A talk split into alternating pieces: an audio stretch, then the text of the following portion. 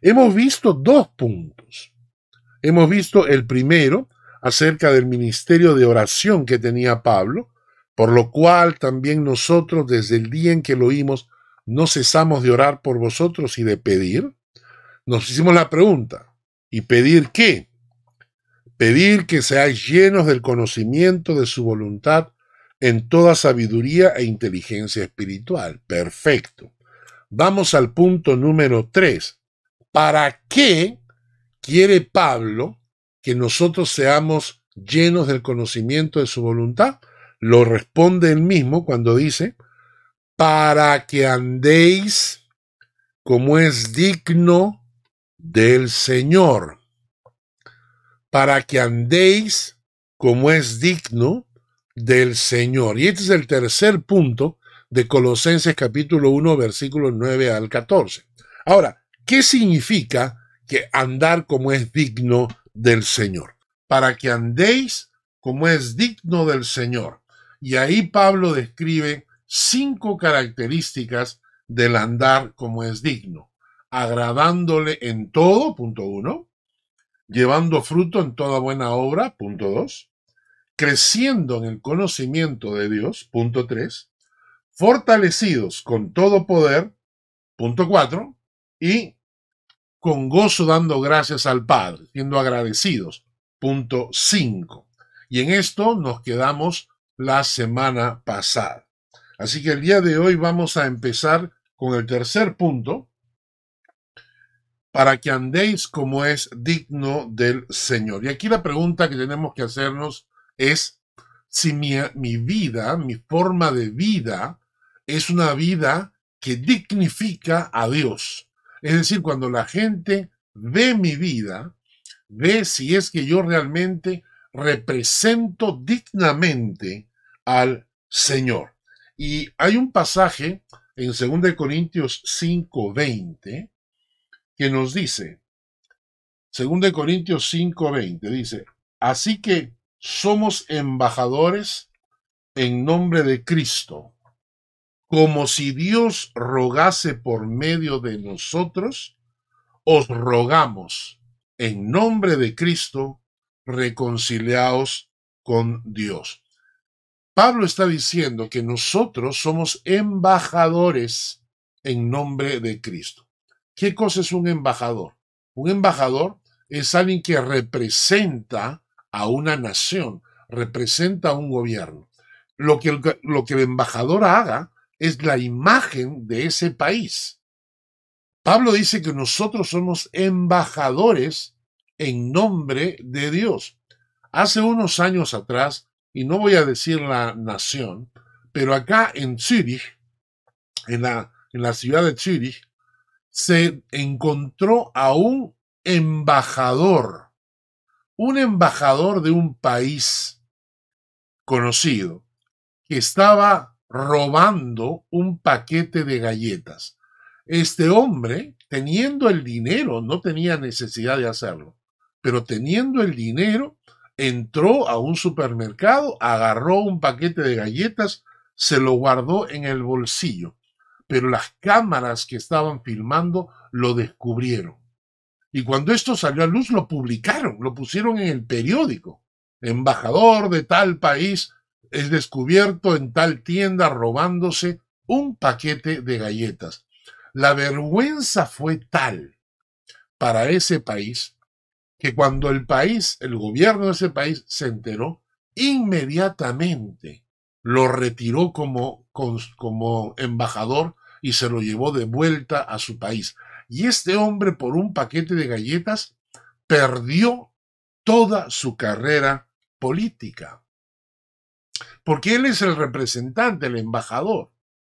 Eh, mi hijo, por ejemplo, estuvo haciendo, mi hijo menor, Mark, estuvo haciendo el servicio militar. Aquí en Suiza el servicio es voluntario. Eh, bueno, entre voluntario y obligatorio, pero bueno, la cosa es que él estaba haciendo el servicio militar y los fines de semana él tenía que vestirse con su uniforme de salida y venir a la casa para pasar el fin de semana con la familia. Pero una de las cosas que le decían es, cuidado, cuidado con lo que hacen, porque ustedes están vistiendo el uniforme de la patria. Por lo tanto, con el uniforme, ustedes no pueden hacer nada que avergüence a Suiza. Cuando estén sin el uniforme, ustedes pueden hacer lo que les da la gana. Pero cuando están con el uniforme, ustedes no pueden, no pueden salir a la calle a tomar, no pueden salir a hacer bulla, no pueden comportarse incorrectamente, porque ustedes están representando a, a Suiza. Entonces, la Biblia dice que nosotros somos embajadores, somos representantes, somos la imagen, en realidad somos la imagen de Dios frente a este mundo. Y por eso la pregunta es, ¿estoy andando como es digno del Señor o no? Mi vida, mi vida da, trae dignidad al Señor o trae vergüenza al Señor. Y Pablo, en este pasaje de Colosenses, va a, a definir este andar como es digno del Señor con cinco características que la encontramos en el mismo texto. Vamos a Colosenses capítulo 1, versículos 9 en adelante, y donde dice, para que andéis como es digno del Señor, y menciona, agradándole en todo. Punto uno llevando fruto en toda buena obra. Punto 2.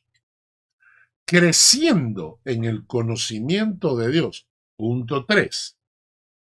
Fortalecidos con todo poder conforme a la potencia de su gloria para toda paciencia y longanimidad. Punto 4.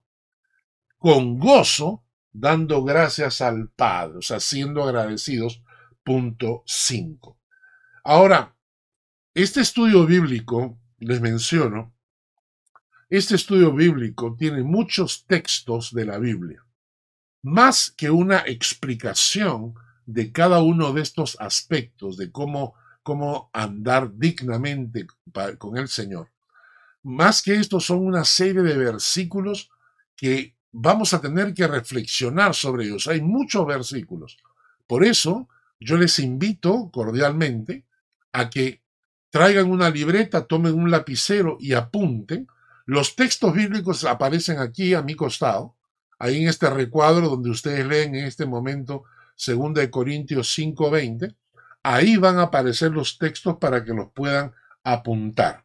Entonces, más que estar explicando, vamos a leer la Biblia. Vamos a leer lo que la Biblia dice. Recuerden, tomen nota, apunten de una vez cinco aspectos de cómo andar dignamente delante del Señor. Punto uno, agradándole en todo. Punto dos, llevando fruto en toda buena obra. Punto tres, creciendo en el conocimiento de Dios. Y punto cuatro, fortalecidos con todo poder. Y punto cinco, con gozo dando gracias al Padre. De cada uno de estos puntos vamos a leer una serie de textos bíblicos que nos van a, traer a la, mente el concepto bíblico correcto de cómo andar dignamente delante de Dios. Empecemos. Punto uno. Para andar dignamente delante de Dios hay que vivir agradándole en todo al Señor. Ok, veamos una serie de versículos que nos hablan sobre cómo agradar a Dios. Empecemos. Proverbios capítulo 11, versículo 1. Proverbios capítulo 11, versículo 1 dice, el peso falso es abominación a Jehová, mas la pesa cabal le agrada.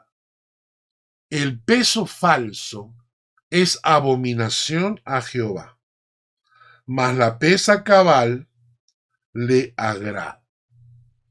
¿Qué es lo que pasaba en aquella época? Muchos comerciantes tenían una doble balanza tenían una balanza para comprar y una balanza para vender. ¿Qué quiere decir esto? Cuando ellos, vamos a decir, ellos querían comprar un producto, vamos a hablar de, querían comprar un kilo de algo, ¿no? De cualquier producto, un kilo de manzanas, ¿no? Tenían en su bolsa unas pesas que pesaban más de un kilo, aunque escrito estaba un kilo, estaba escrito en la pesa un kilo, en realidad dentro de esa pesa habían materiales más pesados, de tal manera que cuando ellos querían comprar un kilo, ponían de su balanza sus pesas falsas, ¿no? Y para que el vendedor pudiese nivelar a un kilo tenía que poner más, un kilo cien, un kilo doscientos.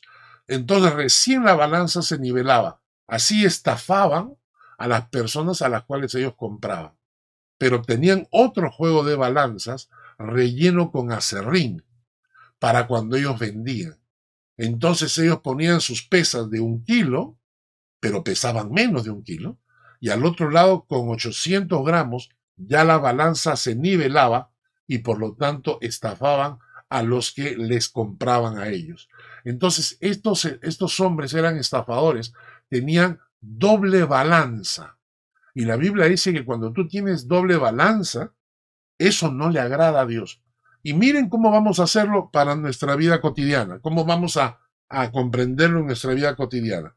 Esto significa que para nosotros tenemos una forma de medir para cuando nos benefician y otra forma de medir que estafa, pero nos sigue beneficiando. Siempre buscamos nuestro beneficio a costa de los demás. Es, por ejemplo, cuando a veces contratamos a alguien para que trabaje para nosotros. Entonces pedimos, tenemos a alguien que venga a la casa a limpiar y queremos pagarle lo mínimo, lo mínimo. Y si es menos del mínimo, mejor. Pero cuando nosotros trabajamos, queremos que nos paguen más. Y entonces así nos justificamos. Para nosotros, más. Para los otros, menos. Esto, por ejemplo, no le agrada a Dios. Proverbios 11.1. En Malaquías capítulo 1, versículos 6 a 9, también nos dice hay un aspecto que, que no agrada a Dios y de esto hablé el domingo pasado en la iglesia. Este es el pasaje cuando a Dios le damos lo que nos sobra. Malaquías capítulo 1 versículos 6 a 9. El Hijo honra al Padre. El siervo honra a su Señor. Si pues yo soy Padre, ¿dónde está mi honra? Y si soy Señor, ¿dónde está mi temor? Dice Jehová de los ejércitos, a vosotros, oh sacerdotes, que menospreciáis mi nombre. Y decís, ¿en qué te hemos menospreciado? En que ofrecéis sobre mi altar un pan inmundo.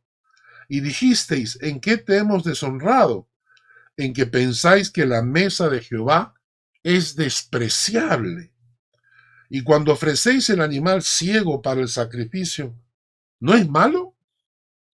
Asimismo, cuando ofrecéis el cojo o el enfermo, ¿no es malo? Preséntaselo pues a tu príncipe. ¿Acaso se agradará de ti o le serás acepto? Ahora pues orad por el favor de Dios, para que, para que tenga piedad de nosotros, pero ¿cómo podéis agradarle si hacéis estas cosas? dice Jehová de los ejércitos. El domingo que predicaba en la iglesia, le decía a la gente que hay muchos creyentes que menosprecian al Señor. Y, el, el texto de acá nos dice que a Dios le estaban ofreciendo la oveja ciega, la oveja coja, es decir, los animales que nadie compraba. Nadie te compraba una oveja ciega, porque había que cuidarla demasiado. ¿Quién quería una, una oveja coja? Nadie. Entonces, cuando la gente quería dar sacrificios al Señor, le ofrecían los animales que nadie quería. La oveja ciega, la oveja coja, eso se lo ofrecían. Entonces Dios le dice, me estás menospreciando, porque me estás dando lo que te sobra, lo que no te sirve. Eso es lo que me estás dando. No me estás dando algo que te cuesta, no me estás dando algo que tiene valor, sino me estás dando lo que te sobra, lo que, lo que no te sirve. Y entonces le dice, a ver, dáselo pues a tu príncipe. En ese tiempo habían príncipes, ¿no? A ver, dáselo a tu príncipe, a ver si se agrada, pues. Anda, llévale la oveja ciega a tu príncipe, a ver qué dice. Anda, llévale la oveja coja a tu príncipe, a ver qué dice.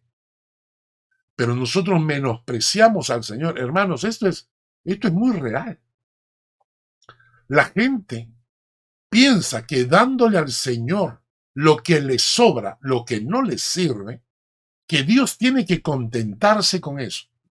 Porque claro, Dios tiene que aceptar de nosotros lo que nosotros queremos darle.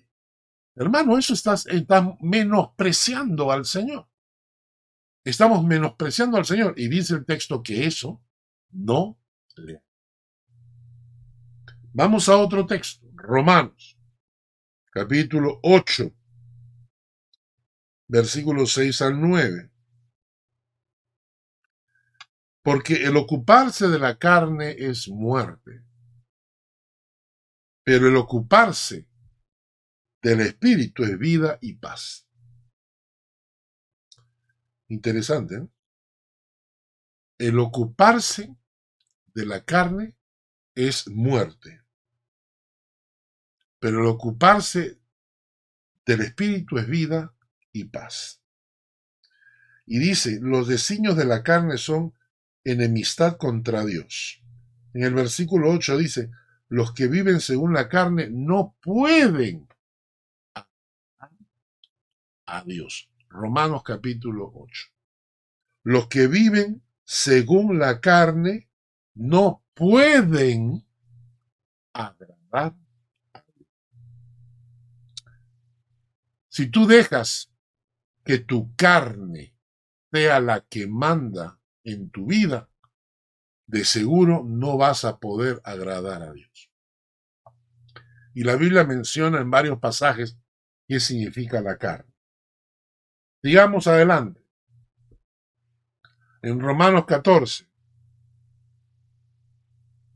versículos 15 al 19, dice, pero si por causa de la comida tu hermano es contristado, ya no andas conforme al amor. No hagas que por la comida tuya se pierda aquel por quien Cristo murió. Que no sea pues vituperado vuestro bien, porque el reino de Dios no es comida ni bebida, sino justicia, paz y gozo en el Espíritu Santo. Porque el que en esto sirve a Cristo agrada a Dios y es aprobado por los hombres. Así que sigamos lo que contribuye a la paz y a la mutua edificación. Pablo en este pasaje de Romanos nos dice entonces que si yo hago las cosas egoístamente y no me importa si esto ofende o no ofende a mis hermanos, soy egoísta, no estoy agradando a Dios. Pero si tengo cuidado de lo que hago tengo cuidado de cómo me visto, tengo cuidado de lo que como, tengo cuidado de lo que digo, porque pueden haber personas que son ofendidas, que se ofenden por esto. Entonces, recién ahí estoy agradando a Dios. Nosotros tenemos ese problema acá en Suiza entre los latinos, que resulta que, que muchas palabras, aunque son en español, en otros países pueden tener distintos significados. Y una palabra que para mí, que yo he vivido en el Perú casi toda mi vida, una palabra que para mí no es ofensiva, no es ofensiva, quizás para otro hermano en Argentina, en Chile, en Colombia, en Ecuador, puede ser ofensiva. Entonces, si yo entiendo que mis palabras pueden ser ofensivas, me callo Si yo entiendo que comer algo ofende a mi hermano, no es que me está quitando libertad, es que lo estoy amando en el Señor y por eso me abstengo. Pero el que dice, no me importa, a mí yo soy así y me tienen que aceptar como soy, pues en ese momento no estás agradando a Dios. ¿Mm? Otro pasaje. en 1 Corintios 10. Acá nos dice varias cosas que no agradan a Dios. ¿eh? 1 Corintios 10, del versículo 1 al 12. No quiero, hermanos, que ignoréis que nuestros padres todos estuvieron bajo la nube, y todos pasaron el mar, y todos en Moisés fueron bautizados en la nube y en el mar, y todos comieron del mismo alimento espiritual, y todos bebieron la misma bebida espiritual, porque bebían de la roca espiritual que los seguía, y la roca era Cristo. Pero, escuchen bien la frase, de los más de ellos, no se agradó Dios, por lo cual quedaron postrados en el desierto. Mas estas cosas sucedieron como ejemplo para nosotros, para que no codiciemos cosas malas como ellos codiciaron. No codiciemos cosas malas como ellos codiciaron. No seáis idólatras como algunos de ellos según está escrito. Versículo 8, no forniquemos como algunos de ellos fornicaron y cayeron en un día veintitrés mil. Ni tentemos al Señor como también algunos de ellos le tentaron y perecieron por la serpiente ni murmuremos, como algunos de ellos murmuraron y perecieron por el destructor, y todas estas cosas les acontecieron como ejemplo, y están escritas para amonestarnos a nosotros, a quienes hemos alcanzado los fines de este siglo. Por, por lo tanto, el que piensa estar firme, mire que no caiga. Codiciar, idolatrar, fornicar, tentar al Señor, murmurar. Todas estas cosas no le agradan al Señor y por eso esa generación pereció en el desierto. ¿Y qué nos hace a nosotros pensar que con nosotros va a ser diferente? Entonces, agradándole en todo hasta ahora, significa no tener una doble medida, no, no tener pesas falsas, ¿no? Ser una persona íntegra. Significa no menospreciar al Señor, significa no dejar que tu carne te mande, significa no actuar egoístamente eh, sin pensar en los demás, teniendo cuidado de que de repente los demás pueden ser ofendidos. Significa no ser codicioso, ni idólatra, ni fornicar, ni tentar, tentar al Señor, ni murmurar. Todo eso significa andar como es digno del Señor, agradándole en todo. En Filipenses 4, versículos 18 al 19, dice, todo lo he recibido y tengo abundancia. Estoy lleno, habiendo recibido de Pafrodito lo que enviasteis, olor fragante, sacrificio acepto, agradable a Dios. Pablo está hablando de las ofrendas que le habían mandado los filipenses para sostenerlo en su ministerio. Pablo dice que eso le agrada a Dios. Cuando nosotros sostenemos el ministerio de hombres y mujeres de Dios en el mundo, esto agrada a Dios. En Colosenses, por ejemplo, nos dice, hijos, obedeced a vuestros padres en todo, porque esto agrada al Señor. Y hermanos, podríamos seguir haciendo una lista larga, ¿no? Pero debemos terminar hoy día estos puntos. Todos estos versículos nos hablan que hay aspectos en la vida que agradan a Dios. Y tú tienes que preguntarte, ¿tu vida le agrada al Señor? La segunda cosa, andar como es digno del Señor. Punto uno, agradándole en todo. Punto dos, llevando fruto en toda buena obra. Llevando fruto en toda buena obra. Quiero que busquemos Proverbios capítulo 11, versículo 30. Proverbios capítulo 11, versículo 30. Proverbios 11:30 dice, el fruto del justo es árbol de vida. El que gana almas es sabio.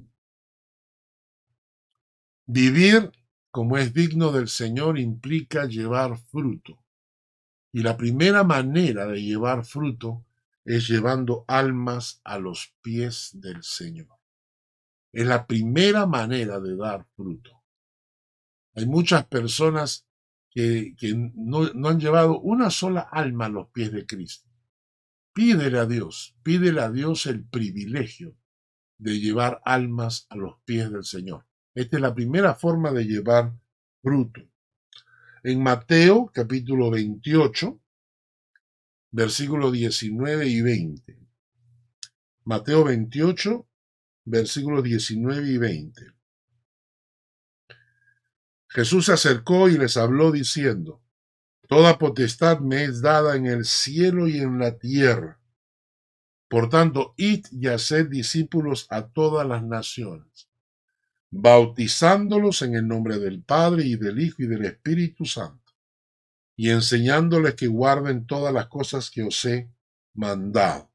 He aquí yo estoy con vosotros todos los días hasta el fin del mundo. La segunda forma de llevar fruto es haciendo discípulos. ¿Qué significa esto? Que no solamente llevamos un alma a los pies de Cristo, sino que además cuidamos de esa alma cuidamos de esa alma hasta que crece en el Señor. Esa es otra forma de llevar fruto para el Señor. Romanos 6:22. Romanos 6:22 nos dice, mas ahora que habéis sido libertados del pecado y hechos siervos de Dios, tenéis por vuestro fruto la santificación y como fin la vida eterna. Fruto, la santificación.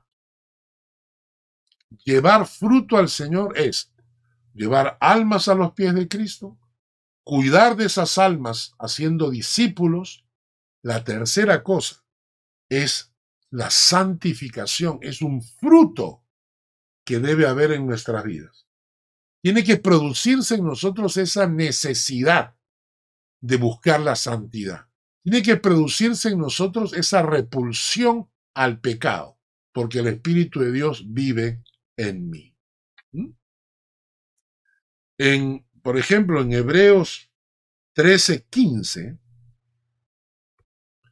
en Hebreos 13:15 nos dice, así que ofrezcamos siempre a Dios por medio de Él sacrificio de alabanza, es decir, fruto de labios que confiesan su nombre. Estamos hablando de que también la alabanza que sale de nuestros labios es un fruto, fruto de labios que confiesan el nombre del Señor. Y hermano, hay tantas maneras de dar fruto para Dios, llevando almas, discipulando, santidad es también un fruto, alabanza es un fruto. No olvidemos a Gálatas capítulo 5, versículo 22, el fruto del Espíritu Santo es amor. ¿Y cómo se traduce el amor? Gozo, paz, paciencia, benignidad, bondad, fe, mansedumbre, templanza. Todos esos son resultados del amor. El fruto del Espíritu Santo es uno solo, el amor. Y el amor se traduce en formas concretas. El amor se ve en cosas concretas. ¿Cómo? Gozo, paz, paciencia, benignidad, bondad, fe, mansedumbre, templanza. Qué bueno. Andar como es digno del Señor significa agradarle en todo, llevar fruto. En tercer lugar, crecer en el conocimiento de Dios crecer en el conocimiento de Dios. Y esto solo es posible cuando el creyente desarrolla una disciplina diaria de buscar al Señor. Solo cuando desarrollamos una disciplina diaria de buscar al Señor es que comenzamos a conocerle profundamente, porque Yo no puedo conocer algo si solamente me lo cuentan. Si me hablan de una persona, yo puedo tener conocimiento de esa persona, pero es muy superficial hasta que llego a conocer a esa persona personalmente. Lo mismo pasa con Dios. Yo puedo ir a la iglesia y escuchar al pastor predicar. Y puedo sentarme en un estudio bíblico y recibir una enseñanza bíblica. Pero para conocer a Dios necesito tener una relación personal con Él que solamente se da cuando separo tiempo a solas con Dios.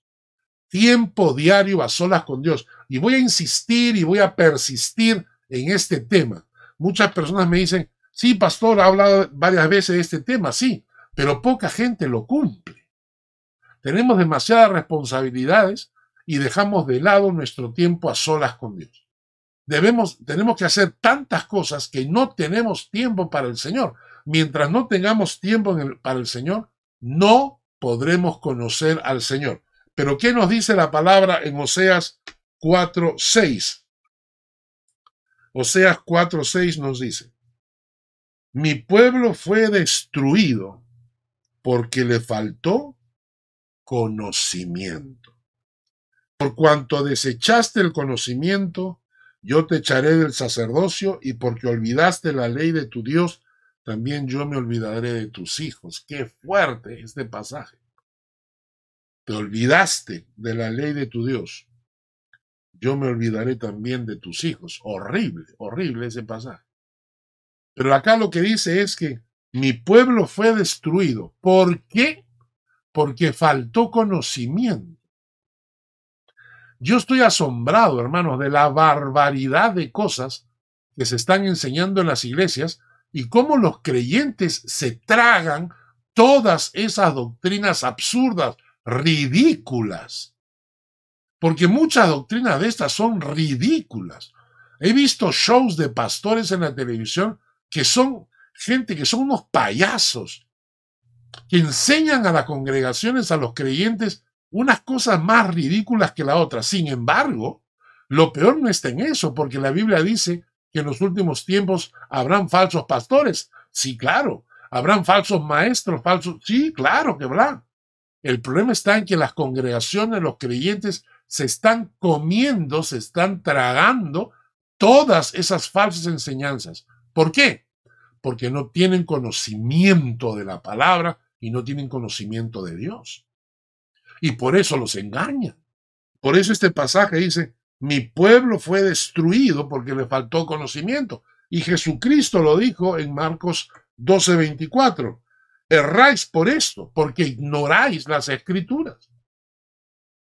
¿Y cómo voy a conocer yo a Dios si no me dedico a estudiar la palabra? Hermano, si no basta leer un capítulo cinco minutos para calmar la conciencia. No basta leer un poco de la, de la Biblia y decir que con eso ya ya está, terminé. No. Hay que hacer un devocional consciente, hay que hacer un estudio personal consciente. Mi pueblo pereció porque le faltó conocimiento. En 2 de Pedro 3:18 nos dice, antes bien creced en la gracia y el conocimiento de nuestro Señor y Salvador Jesucristo. A Él sea la gloria ahora y hasta el día de la eternidad. Amén. Dios quiere que lo conozcamos, pero que lo conozcamos íntimamente. Bueno, vamos a hacer el repaso de siempre. Andar como es digno de Dios. Punto uno. Hay que agradarle en nuestra forma de vivir. Punto, punto dos. Hay que llevar fruto en toda buena obra. Punto 3. Crecer en el conocimiento de Dios. 4. Fortalecerse en el poder de Dios. Fortalecerse en el poder de Dios. El texto literalmente dice, fortalecidos con todo poder, conforme a la potencia de su gloria, para toda paciencia y longanimidad. ¿Mm? texto interesante. Vamos a leer Deuteronomio 11.8.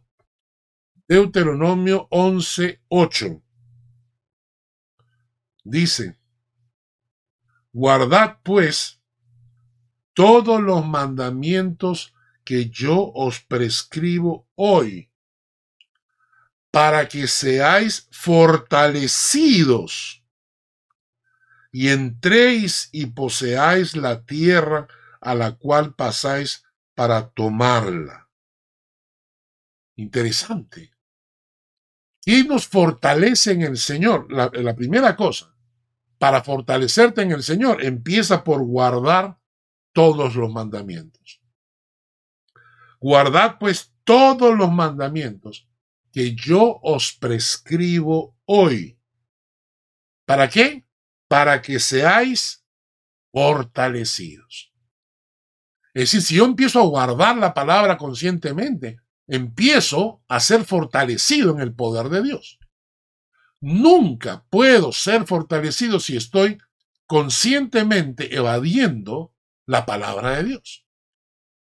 Luego tenemos en Hechos de los Apóstoles, por ejemplo, en 9:31, dice, entonces las iglesias tenían paz por toda Judea, Galilea, Samaria, y eran edificadas andando en el temor Señor, del Señor, y se acrecentaban fortalecidas por el Espíritu Santo.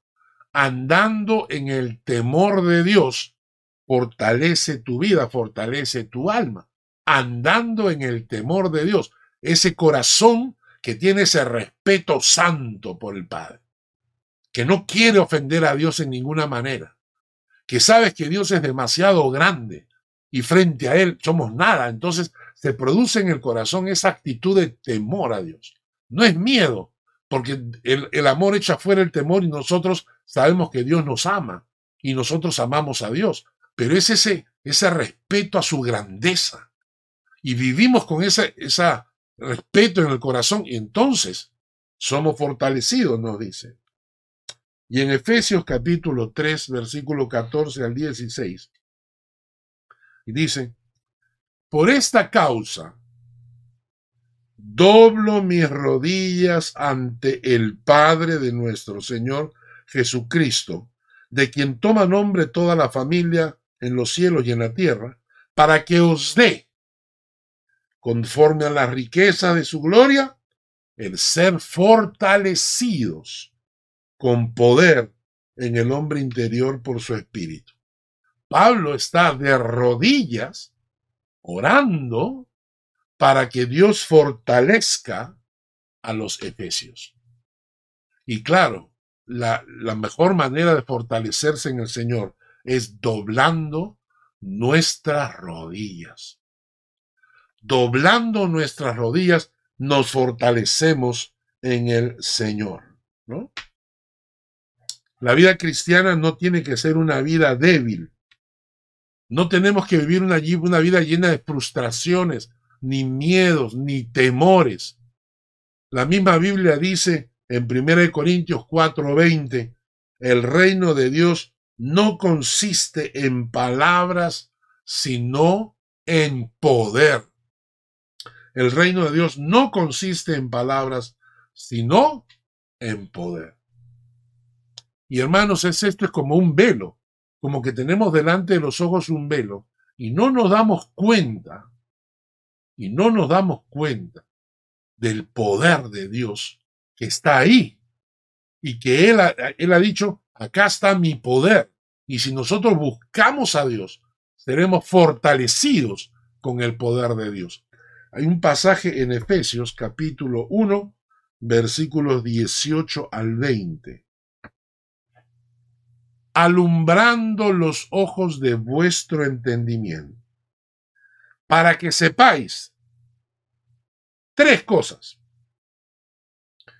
Para que sepáis cuál es la esperanza a que Él os ha llamado cuál es la riqueza de la gloria de su herencia en los santos y cuál la supereminente grandeza de su poder para con nosotros los que creemos. La oración de Pablo es que los creyentes no saben o no se dan cuenta o tienen un velo en los ojos que no pueden entender estas tres cosas. Primero, la esperanza que tenemos, que a la cual Él nos ha llamado, la esperanza que tenemos, la esperanza de vida eterna que tenemos. En segundo lugar, cuáles son las riquezas de la gloria de su herencia en los santos, cuál es la herencia que nos espera. Y en tercer lugar, cuál la supereminente grandeza de su poder para con nosotros en Cristo Jesús. Esas tres cosas, Pablo está diciendo, Señor, ábrele los ojos para que lo entienda. ¿Cómo es un andar digno de Dios? ¿Ya aprendimos algo? Punto uno es agradándole en todo. Punto dos, llevando fruto en toda buena obra. Punto tres, creciendo en el conocimiento de Dios. Punto cuatro, fortaleciéndonos en el Señor. Y punto cinco, la última frase, con gozo, dando gracias al Padre. Una manera de agradar a Dios, de andar como es digno de Dios, es siendo agradecidos, hermano. Y cuando yo le pido a la gente, le digo, vamos a agradecer, no vamos a pedirle nada al Señor, vamos a agradecerle. Las oraciones se vuelven cortas. Cortas. La gente no sabe por qué agradecerle al Señor. Hay que pedirle al Señor que nos abra el corazón para reconocer todas sus bondades. Primero, agradecer las cosas buenas que Dios ha hecho con nosotros, que a veces no le agradecemos suficiente. Muy pocas veces le agradecemos por tener la capacidad de ver los colores. Hay gente que no puede ver los colores. Muy pocas veces le agradecemos por tener a veces hijos sanos, por poder hablar, por poder oír. Darle gracias a Dios porque tenemos paladar. Hay gente que no, no siente el sabor agradecerle a Dios por lo que Él es, por lo que Él hace, porque Él es nuestra roca, nuestra fortaleza, nuestro pronto auxilio en la tribulación. Agradecerle a Dios por los hermanos en la iglesia, porque tenemos una iglesia. Agradecerle a Dios porque tenemos un pastor, porque tenemos una esposa. Agradecerle a Dios porque tenemos un auto, tenemos una vivienda. Hermanos, hay que aprender a ser agradecidos, hay que entrenar el corazón para ser agradecidos.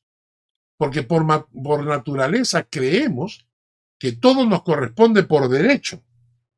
Tenemos que aprender a ser agradecidos.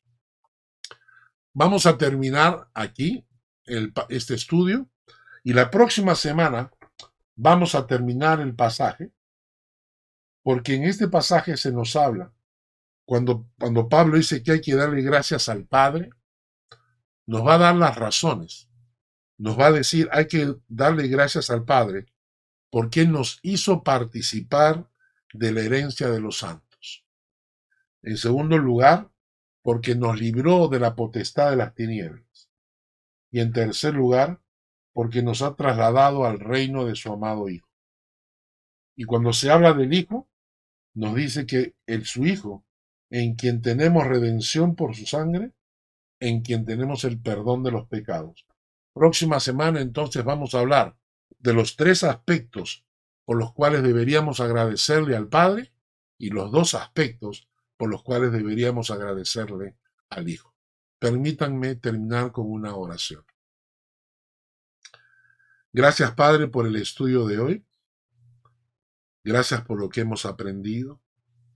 Tu palabra es rica, tiene tanta enseñanza bendícenos con ella.